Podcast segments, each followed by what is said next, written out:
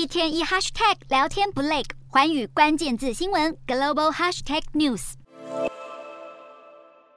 政策受够了，让深圳居民聚集街头，高声呐喊要解封。其中，深圳市政府办公大楼所在地的福田，二十六号沙尾村因为一例确诊，立刻采取全区封控，大量身穿蓝色防护衣的员警进驻，与民众爆发言语和肢体冲突。不满有民众丢矿泉水瓶，大批警力立刻冲上前去，而双方一度隔着围栏相互推挤，形成对峙。群情激愤之下，场面一度紧张，更有人大喊“警察打人”。有民众表示，现场居民来了超过一千人，但是警方也有数百人之多。而其后，当局甚至出动了特警维持秩序，并且增派警力，形成了人墙。中国旅美作家方舟子更讽刺是沙尾村大起义，官逼民反。也有民众无奈表示，这里今年已经至少第五次进入封控，而一封就是一个星期，让居民忍无可忍，才群起反抗。再不解封，界都要疯了。当地店家的生意首当其冲，就连昔日的亚洲第一电子市场华强北也陷入了萧条，许多劳工更大叹失去收入来源，面临绝境。而民间更是闻风色变，不少社区都发生一遭勒令进入封控，居民纷纷拔腿就跑，防疫乱象重生。然而当局不只坚持清零，就连中国国庆连假十一黄金周也再度宣导就地过节。而北京市政府更倡导市民坚持不去中高风险地区，还有七天内。出现本土疫情的地区旅行，并且建议错开尖峰时段出游。此外，进返京的人员也维持三天两检以及七天内部群聚的要求。显示二十大在即，让中国各地更是绷紧神经，加强防疫。